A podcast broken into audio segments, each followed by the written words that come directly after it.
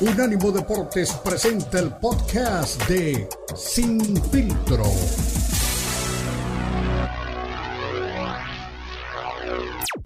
El más capacitado cuerpo de periodistas nos traen lo último del béisbol, el boxeo, la NBA, la NFL, la MMA y mucho más. Sin filtro es el programa multideportivo. Te lo presenta Unánimo Deportes, el poder del deporte y la cultura latina.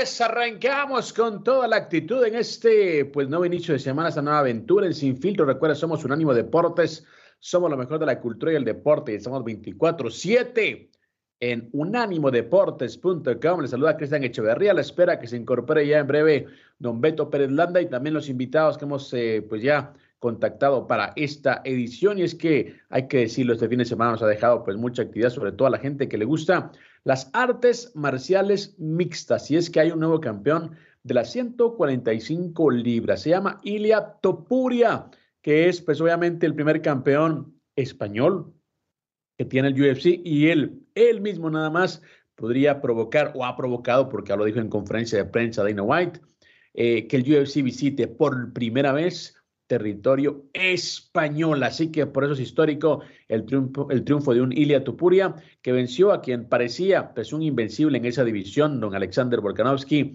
a quien pues pudo finalizar en el segundo asalto. Cumplió con lo que había dicho Ilia Tupuria. Él de hecho antes de, arrancar eh, la semana, eh, el Five Week, la semana del evento, él en su Instagram, en su cuenta de Instagram, había colocado ya pues su récord invicto, pues con una victoria más, es decir, ya había eh, pronosticado, ya había predicho que le iba a ganar a, Volkanovski e incluso también ya aparecía como campeón de la división. Así que Don Ile Topura, que también es un influencer ahora del deporte español, pues es campeón del el UFC. Nunca había visto, la verdad, pues un movimiento tan grande de, gente que era de España a cubrir un evento de, UFC y lo ha conseguido Ilia Topuria. Eh, ponga la firma, le estaremos diciendo por qué es importante y por qué también pone un ejemplo entre los deportes de combate eh, en esta oportunidad. Pero señores, también hay, hay muchos temas de los que yo creo que hay que ir poco a poco conversando y de los que uno poco a poco puede ir también eh, pues teniendo eh, una idea.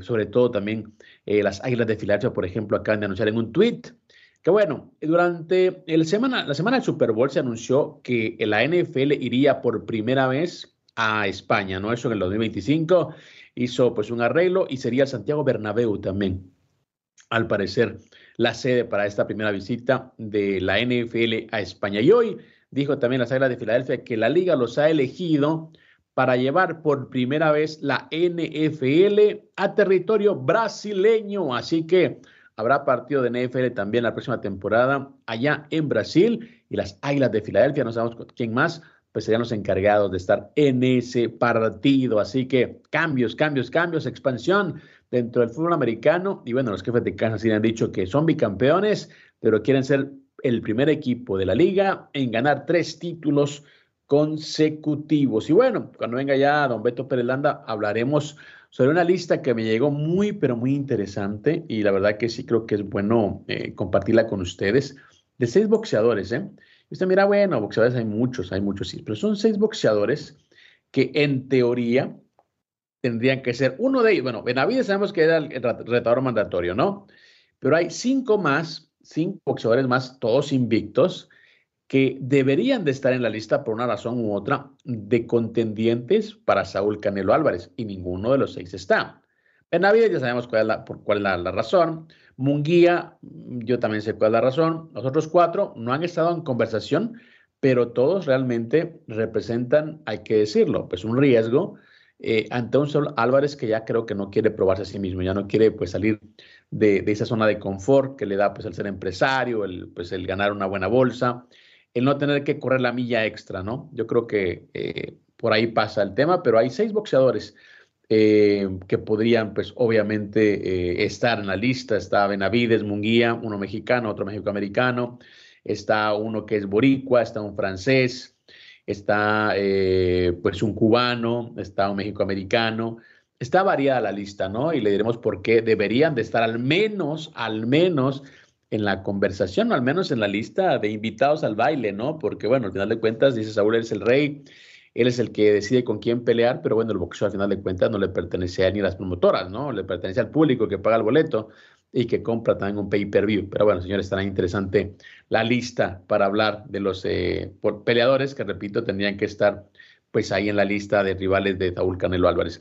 También, señores, hay eh, noticias para la gente también que sigue las MMA y es que Vanderlei Silva, al parecer, eh, pues no creo que haya, bueno, dejado atrás o por un lado las diferencias que tiene con el presidente del UFC, Dana White, pero este fin de semana se anunció que será pues parte también del Salón de la Fama del UFC como uno de los eh, pioneros de este deporte.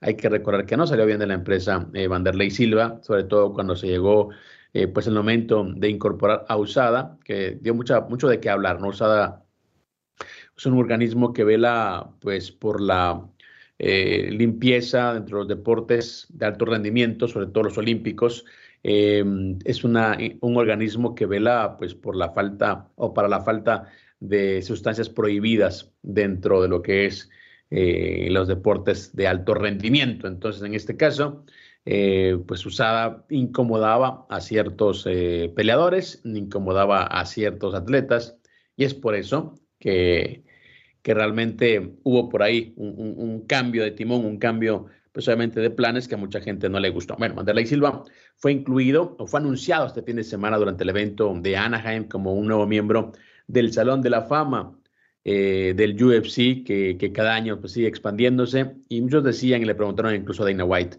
que si era cierto que ya habían pues, eh, pues llegado a un arreglo, si ya se habían puesto de acuerdo, si ya se habían arreglado. Dijo, no, seguimos siendo los mismos de siempre, no, no me cae bien el tipo, pero bueno, una cosa es lo que me caiga a mí, cómo me caiga a mí, y otra cosa es lo que le ha hecho el deporte, son negocios, y el tipo es un pionero, y eso no lo puedo pues ni negar, ni siquiera lo puedo esconder, así que bueno, si se decidió y yo lo aprobé y el tipo está en el Salón de la Fama, aunque me caiga mal, pero bueno, como repite él, los deportes son los deportes y al final de cuentas el deporte, en este caso la, las MMA, le pertenecen al público y el público lo quería ahí, entonces yo tampoco me podía oponer para que se incluyera en ese salón de la fama. Así que, señor, así las cosas, cómo se manejan en el boxeo y cómo se manejan, por supuesto, dentro de las artes marciales mixtas. Una gran diferencia y sobre todo eh, en, en, cuanto a taquillas también, más de 18 mil personas vieron pues la victoria de Ilia Topuria este fin de semana en una cartelera en la que también hay que decirlo lastimosamente, yo creo que se marcó eh, la despedida, se, se marcó también el adiós de uno de los grandes del deporte, eh, de raíces eh, mexicanas. Representó a Estados Unidos en los Juegos Olímpicos de 2008, fue medallista, Henry Sejudo, ex doble campeón en 125 y 135 libras.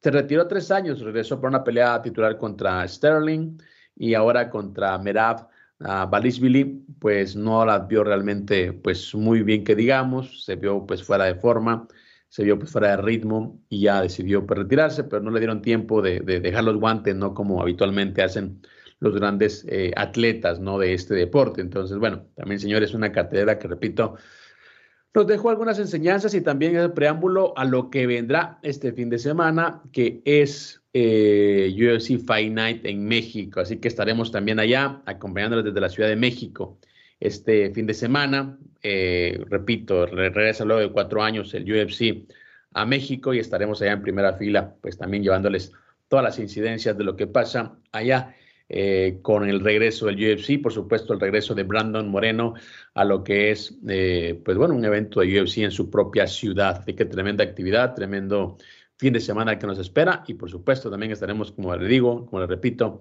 disfrutando de, este deporte en territorio mexicano. Así que hay mucho, mucho deporte de combate también en NFL. Ya le digo, también Águilas de Filadelfia están llegando, eh, pues a Brasil por primera vez y tendremos también a don Marquito Patiño para que nos hable de qué es lo que está pasando en el baloncesto, juego de estrellas, todo lo que ha pasado, todo lo que está pasando y todo lo que pasará, por supuesto, en las duelas más importantes de este deporte. Deporte americano, digo, antes de que venga Beto Pérez Landa, porque luego se le mete ya en el espíritu de maestro de geografía y me dice, no, América es toda, perfecto. Ahí lo voy, lo voy a llevar a, la escuelita para darle también unas clases de lo que es eh, América, Latinoamérica, Mesoamérica, a ver si se la sabe el buen Beto Pérez Landa. Señores, una pausa, regresamos. Recuerden, somos Infiltró.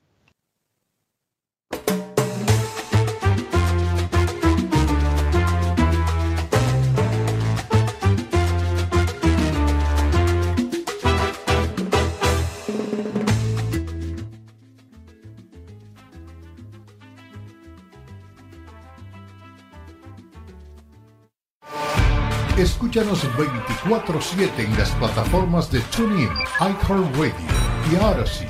A-U-D-A-C-Y. Odyssey.com.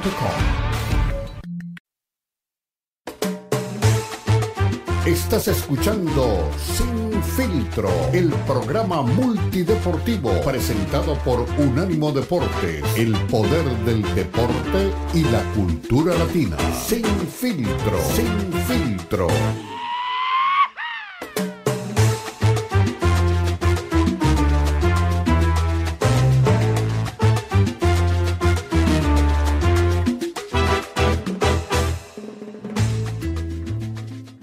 Continuamos, recuerden, somos Unánimo Deporte, lo mejor de la cultura y el deporte. Bueno, me dice mi Jonathan, don Beto Pérez que le tienes que llamar para conectarlo a este programa, así que hazme, la, hazme el favor por, por vida de Dios para que esté aquí el Señor y podamos conversar pues de los temas más importantes que tenemos aquí dentro de Sin Filtro. Y por supuesto usted que está al otro lado ya puede pues eh, a Skype, mi estimado Jonathan, a Skype, a marca el Skype por favor a don Beto Pérez Landa para que pueda incorporarse y así pues lo tengamos aquí conversando. Pero bueno, señores, le decía que este mundo eh, de los deportes es un tema pues muy cerrado, ¿no? En cuanto a opiniones, eh, bueno, en cuanto a opiniones y por supuesto también en cuanto a temas eh, que a todo mundo le incumbe dentro de esto, por supuesto. entre esos temas está el boxeo, muchos dimes y diretes, muchas cosas, muchos eh, pues bueno, muchas, muchas versiones, muchas, eh, muchos rumores de peleas que no se dan, eh, de, temas que realmente no, pues, no, no a germinar, sobre todo dentro del boxeo, que, que, bueno, que sigue siendo lastimosamente uno de los deportes más importantes en cuanto a la simpatía de la gente. ¿no? Usted que está también del otro lado puede opinar, ya sabe, en redes sociales. Decía alguien, ah, es que no estamos en los extraños. Señores, es que es para ustedes que estamos aquí, para platicar, para conversar y por supuesto también para, em, pues, poder debatir, ¿no? Eh, sobre cosas. No, tenemos que estar de acuerdo siempre, no tenemos que estar de acuerdo, pero tenemos, em, pues, también que, que, que, es que la gente, ¿por qué la gente me llama cuando estoy em, trabajando? Permítanme ahorita, ay, Dios mío. En fin, señores, les decía, hay muchos temas, sigue siendo eh, tema eh, de conversación eh, el tema de Saúl Canelo Álvarez, el tema de si está o no está para poder enfrentar a grandes rivales. Yo la verdad lo dije hace muchos meses, él tiene pues, ya un plan de, yo decía dos, tres años, él dice que amenaza con quedarse cinco, pero si se queda cinco años, no esperen pues, realmente pues un, un, pues un espectáculo diferente, no esperen pues, realmente pues algo mayúsculo, no pueden esperar pero realmente algo eh, pues eh, distinto a lo que estamos viendo, porque realmente eh, pues ya el tipo está acomodado, el tipo tiene pues ya resuelta la vida, ya es un tipo que pueda, que puede muy bien retirarse sin problemas, pero él quiere seguir ahí, ya sabe, diciendo que quiere, que puede, que él es el rey. Es muy difícil despejarse o despegarse de los aparadores es muy complicado irse a sentar ya cuando la gente ha hablado todo el tiempo de ti, cuando la gente pues ha hablado todo el tiempo eh, sobre tu carrera, sobre tu vida. Es muy difícil, es, es, adictivo realmente. Entonces yo creo que Canelo Álvarez está únicamente por la farándula, únicamente por el tema pues, social, eh, por el tema económico, aunque él dice que no tiene necesidad, pero bueno, señores, teniendo tanto, tanto dinero y te ofrecen más, claro que lo quiere hacer. De hecho, estará también llegando a, Arabia Saudita, algunas peleas también eh, en ese territorio que se está convirtiendo pues, en una nueva meca para el boxeo, como en las bolsas, con, con eh, pero realmente eh, muchas cosas que ofrecer, no solamente en cuanto a turismo, sino también en cuanto a proyección. Y bueno, para mucha gente piensan que puede muy bien competir con Las Vegas en cuanto a los grandes combates, aunque también el tema del horario es un tema que realmente perjudica, un tema que que realmente es un tema eh, que está ahí también sobre la mesa. Entonces, por eso es que no tenemos eh, la, certeza de que se va a mantener eso como, como un buen territorio. Pero bueno, señores, eh, hay muchas opiniones, como repito, sobre el tema. Una de ellas es de Marco Antonio Barrera. Marco Antonio Barrera es, ya saben, señores, uno de los máximos rivales de Eric el Terrible Morales uno de los grandes eh, campeones mexicanos, y él habla, por supuesto, de si Munguía, eso lo hacía, bueno, este, este, esta declaración hacía después de que Munguía derrotara a John Ryder, y él decía o explicaba, eh, desglosaba, que Munguía muy bien puede ser lo que Canelo no ha sido para el boxeo mexicano, y por supuesto, eh, eso es lo que él espera, al menos en lo que resta. Aquí el tema es de que para Munguía lo complicado es que no, no le están dando la pelea con Canelo, así que creo que podría ir muy bien con Benavides, que es un tema más complicado y más difícil, que creo que sería una, buena pelea, ¿eh? ojalá que realmente se puedan poner de acuerdo y ese combate me, me, parece que sería pues para, para poder observarlo en este año. Señores, escuchemos qué dice Marco Antonio Barrera acerca de lo que él piensa de Jaime Munguía y su futuro en el boxeo como posibles rivales para enfrentar a Saúl Canelo Álvarez en mayo. El mexicano Jaime Munguía no solo confirmó que enfrentará a John Ryder el próximo 27 de enero en Phoenix, sino que en una victoria podría ponerle en posición de volver al ring en mayo, mes en el que se espera también el retorno de Canelo Álvarez. Marco, dime tus predicciones para el duelo de Munguía y Ryder. Hola, ¿qué tal? ¿Cómo estás, Beatriz? ¿Cómo estás? Travis Suárez, un fuerte abrazo a la distancia. Fíjate que eh, Munguía tiene con qué ganar, es más, me, voy hasta por nocaut. Yo creo que tiene las cualidades, la pegada, el empuje. Es un boxeador joven, un boxeador que trae muchísima hambre de triunfo. Y aparte ese cambio de haber eh, cambiado. Yo creo que el Reíble estaba avientándolo hacia atrás, yo se lo decía en el podcast, que no le estaba ayudando mucho, que es más que estaba perjudicándolo como, como boxeador. Eh, Munguía es un boxeador que le gusta el intercambio de golpes. Habría que eh, arreglar un poquito de fallas nada más mover la cintura, quitarse golpes, poderle cerrar el camino, pero me lo, quiero, me lo quiso cambiar, lo quiso poner a moverse. Ese no es Munguía. Munguía eh, es un boxeador que le gusta el intercambio de golpes, que le gusta buscar el knockout. Yo creo que contra Ryder, para mí me gusta Munguía que gane por knockout, aunque Ryder le dice que no va a ser nada fácil, que le va a tirar los planes que tiene para Saúl Canelo Álvarez, porque sí, Munguía yo creo que de ganarle a Ryder, pues sí, queda un paso para pelear con Saúl Canelo Álvarez, pero a mí en, lo personal creo que le falta un poquito más meterlo al, microondas para que eh, eh, explote un poquito, para que le falte todavía cocinarlo, pero si le llega la oportunidad, no dudo en que va a ser un tirazo, siempre que hay dos boxeadores mexicanos arriba del ring, arriba del ring es un tirazo y va a estar muy emocionante la pelea. Hola, ¿qué tal Beatriz? Un fuerte abrazo a mi gran campeón Marco Barrera aunque ya lo hice en privado, Marco, pero te quiero felicitar al aire para que toda la gente se entere que hoy que está de cumpleaños el gran campeón mexicano Marco Antonio El Barreta Barrera. Así que felicítenlo, mi raza. Mándenle su campanita, pónganle en Probox en español, campanita y felicítenlo y mándenle mensajes. Fíjate, Beatriz, que, que yo veo una pelea sumamente, como bien lo dice Marco, una pelea que donde Jaime Munguía se puede imponer por nocaut. Está, está joven, está fuerte, creo que está en su mejor momento está en la antesala de una gran pelea millonaria contra el Canelo Álvarez, uno de los mejores boxeadores en la actualidad, libra por libra. Y eso yo creo que a Jaime Munguía lo tiene muy motivado. Yo creo que sin duda alguna va a salir Jaime Munguía como hecho un toro a esta pelea para, para ganar por nocaut y convencer y poder asegurar la pelea contra Canelo Álvarez. A mí se me hace, a mí se me hace que Munguía está muy fuerte, está grande y se me hace una gran opción, como bien lo dice Marco, para, para Canelo pero primero tiene que pasar sobre Ryder. Y Ryder es un buen estandarte para ver en qué nivel está, está Munguía, porque recordemos que Ryder ya peleó contra Canelo y le dio una buena pelea, a pesar de que Canelo ganó claramente y ampliamente, pero no lo pudo noquear y fue una pelea que se le complicó. Entonces, creo que si Munguía le da un knockout tremendo, a, gana convincentemente a Ryder, podremos tener un fiel aspirante, un, retador eh, serio a la, a la pelea contra Canelo Álvarez.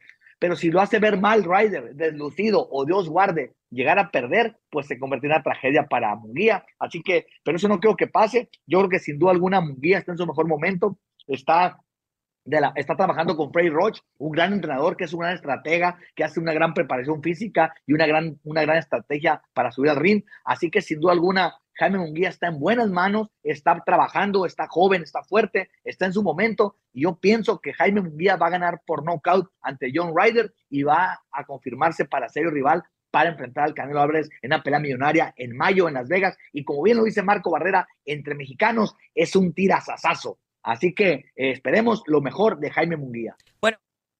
Bueno, era, mira, para la gente que me dirá, no, pero eran, eran entrevistas viejas, entre... sí, señores, pero eh, buscando entre todos los eh, tesoros mediáticos me encontré estas dos declaraciones de, de, Barrera y de, del travieso Arce, que de boxeo saben un poquito, creo yo. Y ellos enfatizaban o sintetizaban los puntos importantes, ¿no? De Munguía y por qué debería si ganaba enfrentar a Canelo. Pues Munguía hizo lo que tenía que hacer y lo hizo muy bien. Entonces, ahora vamos a, ir al otro, al otro lado. Entonces, porque Canelo lo buscó antes de la pelea con Ryder y luego de verse espectacular, pues ya no quiere pelear con él. Bueno, esas cosas creo que tenemos una, una, respuesta a medias, pero alguien que viene siempre también con, con, el machete desenvainado, con los tacos por delante, es don Beto Pérez Landa, que trae pues obviamente también su input acerca de este tema. Mi estimado Beto, ¿cómo estás? ¿Cómo te trató el fin de semana? Bien, bien, Cristian, contento. La verdad es que fue un buen fin de semana. Acá este, le dan mucho juego al tema de los carnavales de ya sabes, yo siempre bromeo con la gente de aquí del estado de Hidalgo, porque hacen un fiestonón, ¿no? En diferentes comunidades y municipios, eh, que carnaval, de Río de Janeiro, ¿no? Ya de Perdis, el de Veracruz, el de Mazatlán, pero bueno, aquí se hizo una gran fiesta, entonces, entre carnavales, partido de fútbol, el Pachuca le ganó al América, y ayer el cumpleaños de un amigo, fue un, buen fin de semana. Pero pues aquí estamos, sí, eh, qué bueno que aclaras, ¿eh? Qué bueno que aclaras el tema de la entrevista, porque eh, tengo una cantidad infinita de mensajes de un amigo que le mando saludos ahí en Washington, que cada que pasa una entrevista atrasadona, uy, esa, esa es de hace cuánto, pero aquí le estás dando un contexto, ¿no? Un, tema de, gente que está involucrada en el deporte, pero así que te voy a, te voy a hacer como tú me, me, haces con Marco, que le dice, ay, otra vez está hablando este, de, de ¿cómo se llama? De, de los, Cowboys. te voy a decir, tú otra vez hablando de lo que no va a pasar con el Canelo, ya el Canelo no va, no va, no va a dar más, hombre, pero bueno, eh, me, gustó y coincido plenamente con lo que decía el travieso Arce, ¿no? Eh, Munguía está en buen momento, Munguía hizo las cosas, Munguía tiene con qué esta pelea. Y, cuando escuchaba la voz de, este peculiar eh, boxeador, el travieso Arce, ¿no, ¿no será que menospreciamos y ninguneamos en su momento a, a Munguía evidentemente tras sus actuaciones, ¿no? Pero o, estamos este, ávidos de una pelea y por eso le ponemos atención. A mí me parece que es un espejo, ¿no? Los dos enfrentaron al mismo rival, uno lo acabó, lo noqueó y el otro lo tuvo que llevar a las, a las últimas instancias. Claro, mira, yo creo que, bueno, de hecho Munguía, yo siempre decía que es el eterno... Promesa. O la eterna promesa del boxeo mexicano, lo he dicho en muchas oportunidades y te decía, lo que le falta a Munguía es una pelea grande, ¿no? Porque, bueno, Ryder es una pelea grande en cierto contexto, pero no es una pelea del 4 de mayo, no es una pelea de septiembre, me explico, no, no, no le falta ese aparador grande a Jaime Munguía. Eh, ¿Y por qué sigo con el tema? Discúlpeme, mi estimado Beto Pérez, pero siempre he dicho, el boxeo es de la gente, no es mío. Eh, este espacio es de la gente, no mío. Entonces, lo que la gente pues está comentando o quiere saber o está dentro de los eh, pues canales eh, digitales en este momento, pues es tema de conversación. No soy yo el que traigo este tema, es el tema que está presente. Pero bueno, mi Beto, vámonos a una pausa y regresamos porque me parece también que ya viene don Marco Patiño a hablarnos un poquito de baloncesto. Y luego de eso, luego de la intervención de, de, su gran amigo, le tengo, usted me habla de Munguía y usted me habla de Benavides, pero hay seis boxeadores, ¿eh? Son seis boxeadores los que en teoría deberían estar pues eh, ahí en la combinación para enfrentar a Canelo Álvarez y ninguno obviamente está eh, ahí en los planes del boxeador mexicano. Una pausa, regresamos, recuerde, somos Infiltrado.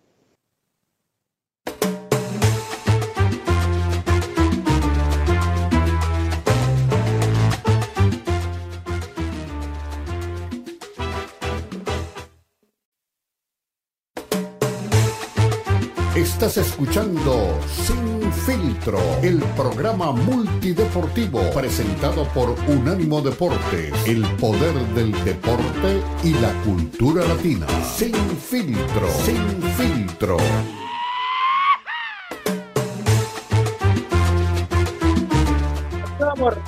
Somos Ánimo Deportes, esto es Sin Filtro, estamos con equipo completo, está Alberto Pérez Landa desde la Bella Airosa, está un servidor que está en Echeverría de Las Vegas. Y usted que está al otro lado, por supuesto, compartiendo y contribuyendo con la parte digital, pues opinando de lo que hablamos aquí, por supuesto también de los temas que podrían venir en las próximas ediciones, pero hay alguien que viene siempre eh, pues con el codo por, por, delante, un tipo que trae una bitácora llena de números, un tipo que trae la estadística como bandera y también trae, pues le trae muchas ganas a don Beto Pérez así que Beto reciba a su gran amigo. Aquí está Marquito Patiño, que lo vi el fin de semana eh, diciendo jolines y con una pulsera muy madrileña y todo. Está bien, mi Marco, qué gusto que estés aquí con nosotros. Oye, no, Marco, ya fuera de broma, pues, ¿qué te pareció este juego de estrellas de la NBA?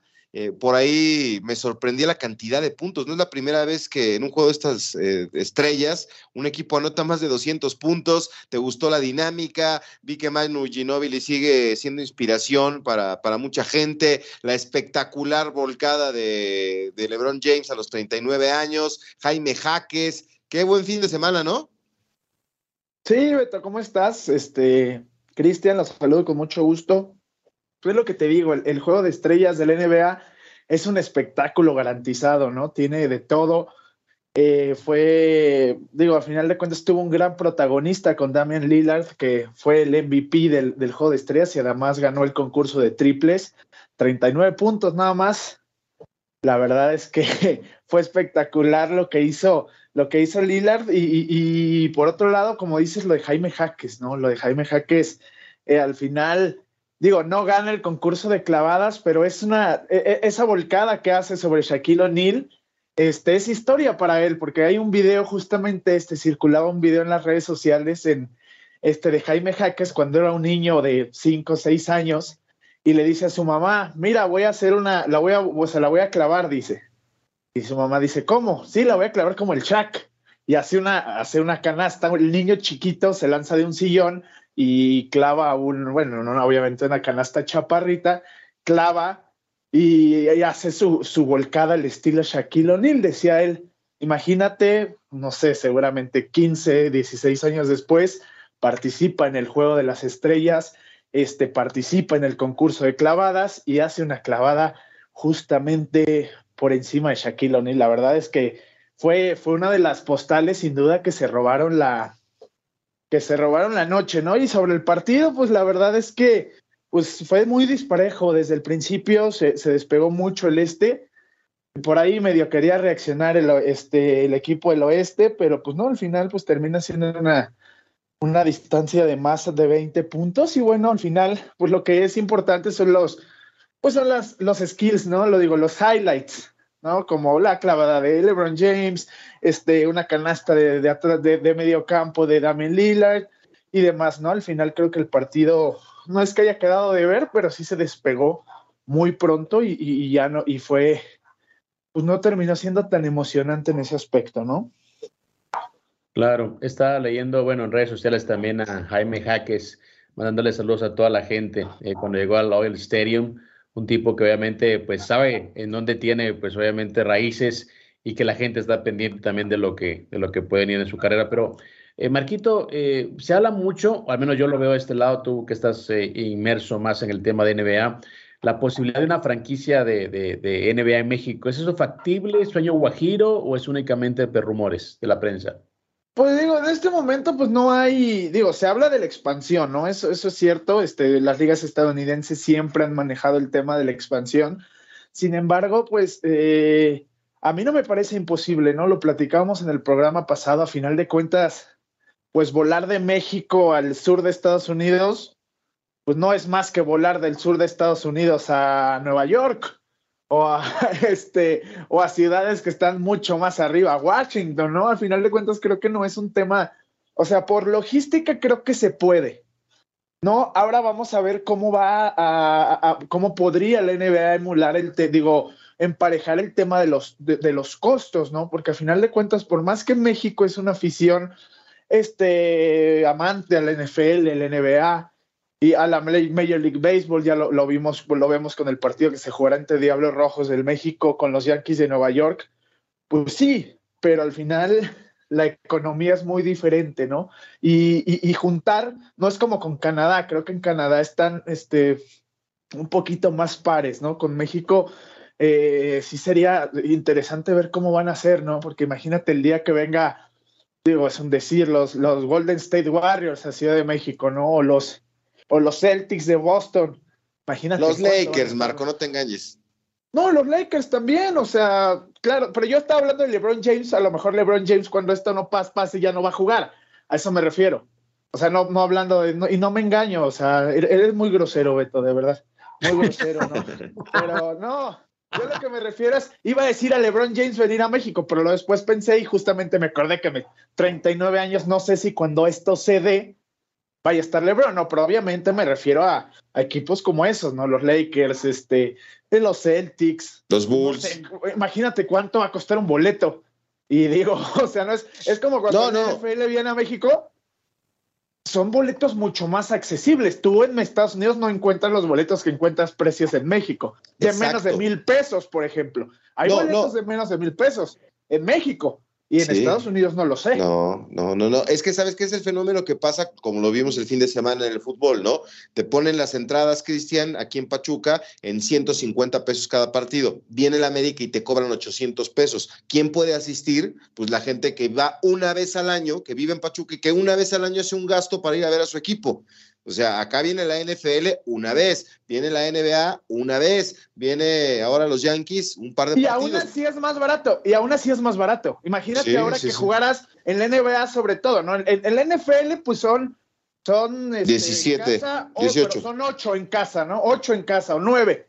Ahí a lo mejor podría decir, bueno, 9, a lo mejor la gente es un esfuerzo. En la NBA pues son 84, ah, juegas 42 partidos en casa, ¿no? Entonces, no digo que no se pueda, solamente será interesante ver cómo se pudiera conjuntar, pero a mí me parece que sería maravilloso porque el mercado del NBA en México es tremendo, ¿eh?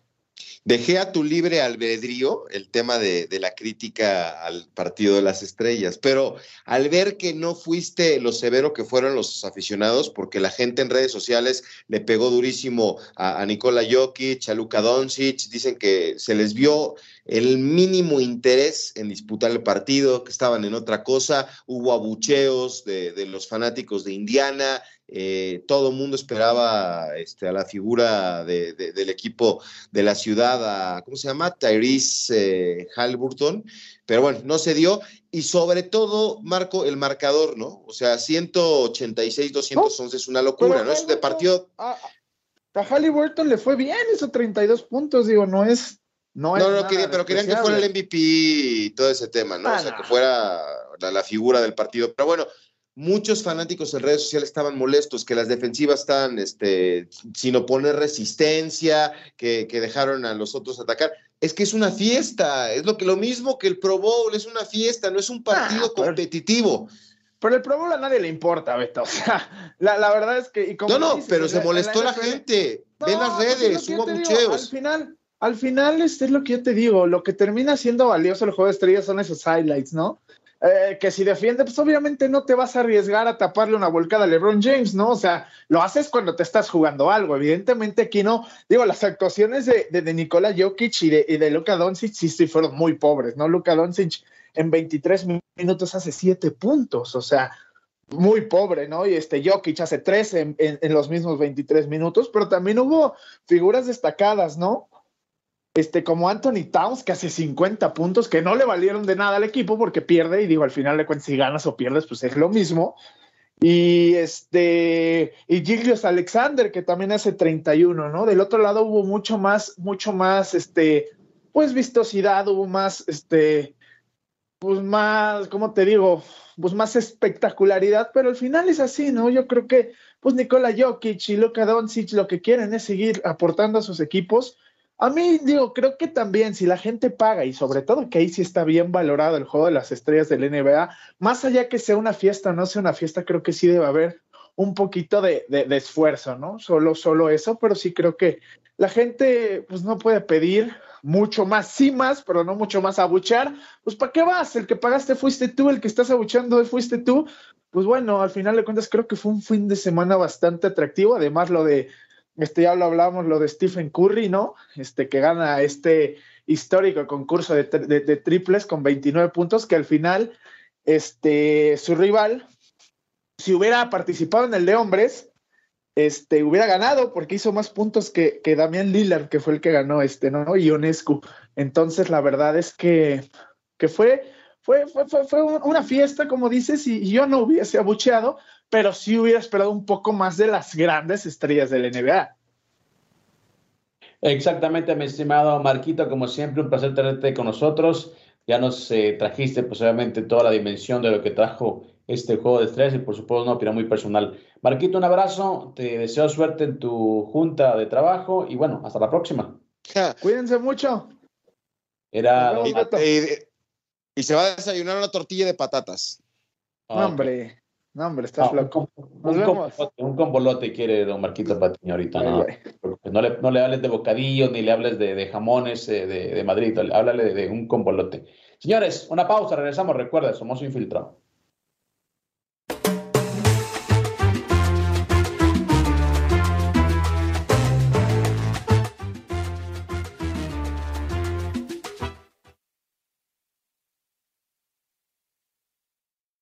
Suscríbete a nuestro newsletter en unánimodeportes.com. Recibirás información y análisis únicos cada semana.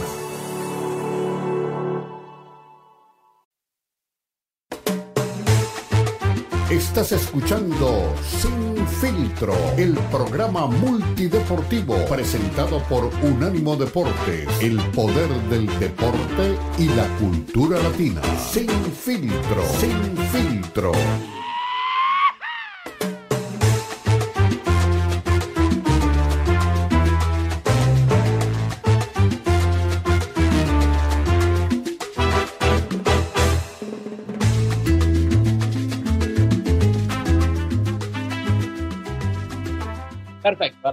Seguimos entonces eh, en filtro. Esto es Unánimo Deportes y estamos, repetía, de costa a costa en www.unánimodeportes.com. Mi estimado Beto Pérez Landa, usted que es un aficionado de hueso colorado de la NFL, no, usted no es un aficionado de momento ni, ni un, eh, ¿cómo le llaman en México? Villamelón, ¿no? A los que están ahí únicamente por el momento.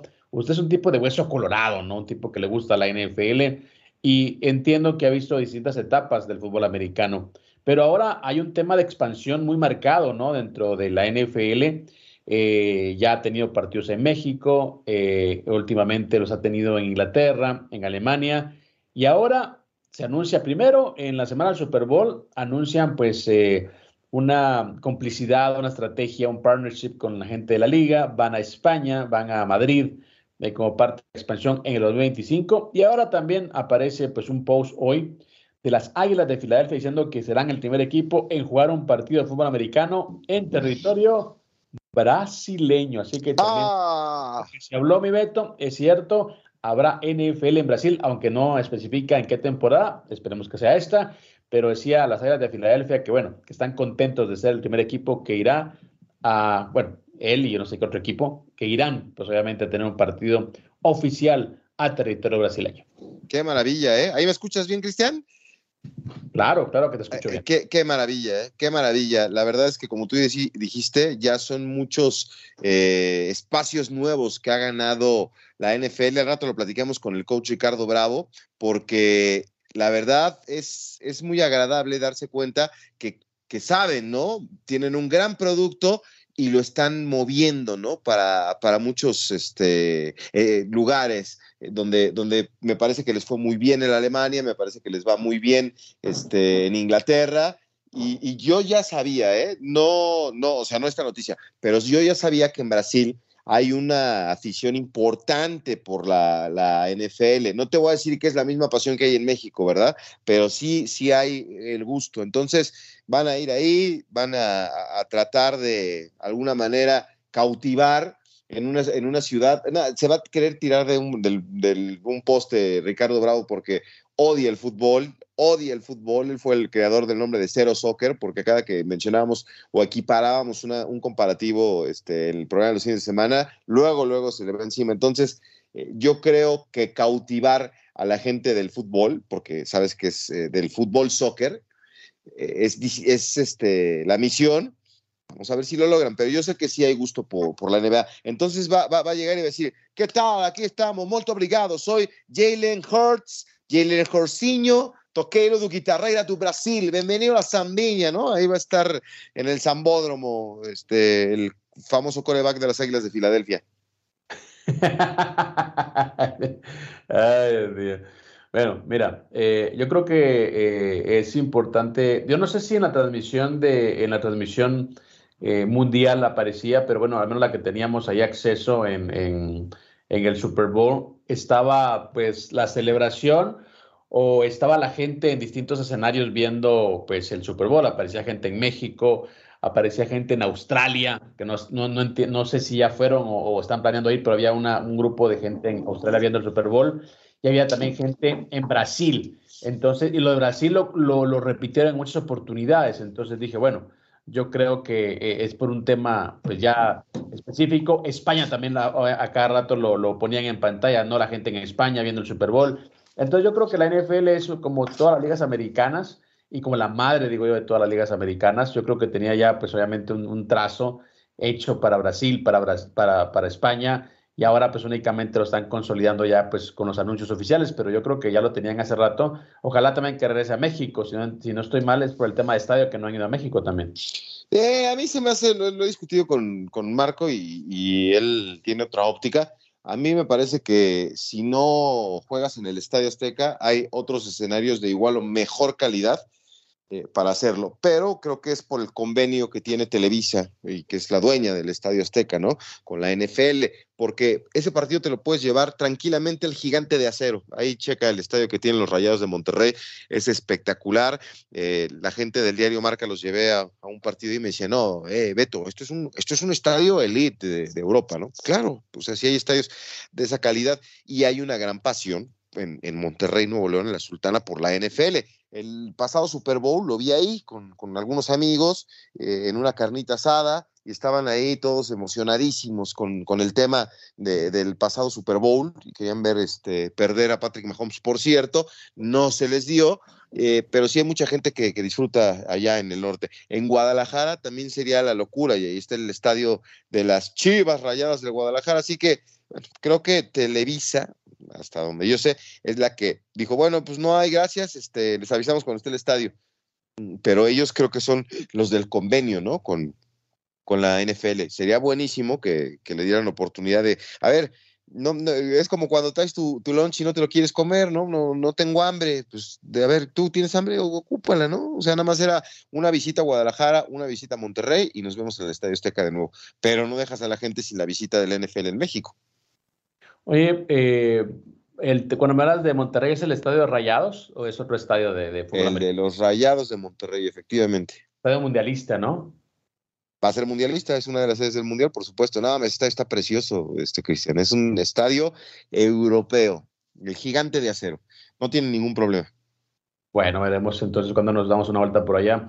Oye, eh, también eh, al regresar te voy a hablar de una lista de 18 mariscales de campo y esto hablando del tema de Brock Purdy. 18 mariscales de campo que llegaron a su primer Super Bowl, lo perdieron y nunca regresaron más. O sea, es una estadística tenebrosa ¿no? en, cuanto al, en cuanto al tema de Brock Purdy, porque también hay otro mariscal de campo eh, de los 49ers eh, que también le pasó eso. Veremos si es una maldición, una estadística, pero bueno, interesante, ¿no? Así que 18 eh, chicos que llegaron no pudieron pues, levantar el Vince Lombardi y también ahora pues ya no volvieron a, regresar a esa fiesta grande. Por cierto, también hablaba con, con el coach Ricardo Bravo eh, fuera de micrófonos hace pues un rato, porque le recomendé el documental de las cuatro caídas de, de, los Bills de Búfalo. Lastimosamente no lo encontró en, Netflix en Latinoamérica. Le decía que bueno, hay distinto catálogo y por eso quería hablar con Lalo Leal, nuestro compañero también de otras secciones aquí en Ánimo Deportes, porque él es él sí es de Búfalo, ¿no? También de Hueso Colorado y se emocionó cuando le conté lo que se trataba. No, me si quiero verlo, pásame los datos y por eso pues te pedía también el contacto de don Lalo Leal. Sí. repito, se ve que siente los colores, ¿no? Como ven aficionado de la NFL. Sí, no, hombre, ese cuate le encanta, pero eh, tiene muchas locuras, ya lo conoces, ¿no? Pero seguro estoy que, que rápido vio el, el, documental y hasta una lágrima se le ha de haber salido porque es rechillón el, el Lalo Leal. Entonces, este, sí, ahora, ahora lo buscamos. Acuérdate que me quedé sin contactos, Cristiano, otra cosa. Ay, pero, pero, ahorita lo localizamos rápidamente y sí hay que platicar con, con Ricardo Bravo, ¿no? Vámonos a la pausa. A mí se me hace que usted fue a la terapia, le dijeron contacto cero, y eso está haciendo. Señores, una pausa, regresamos. Recuerden, estamos sin filtro.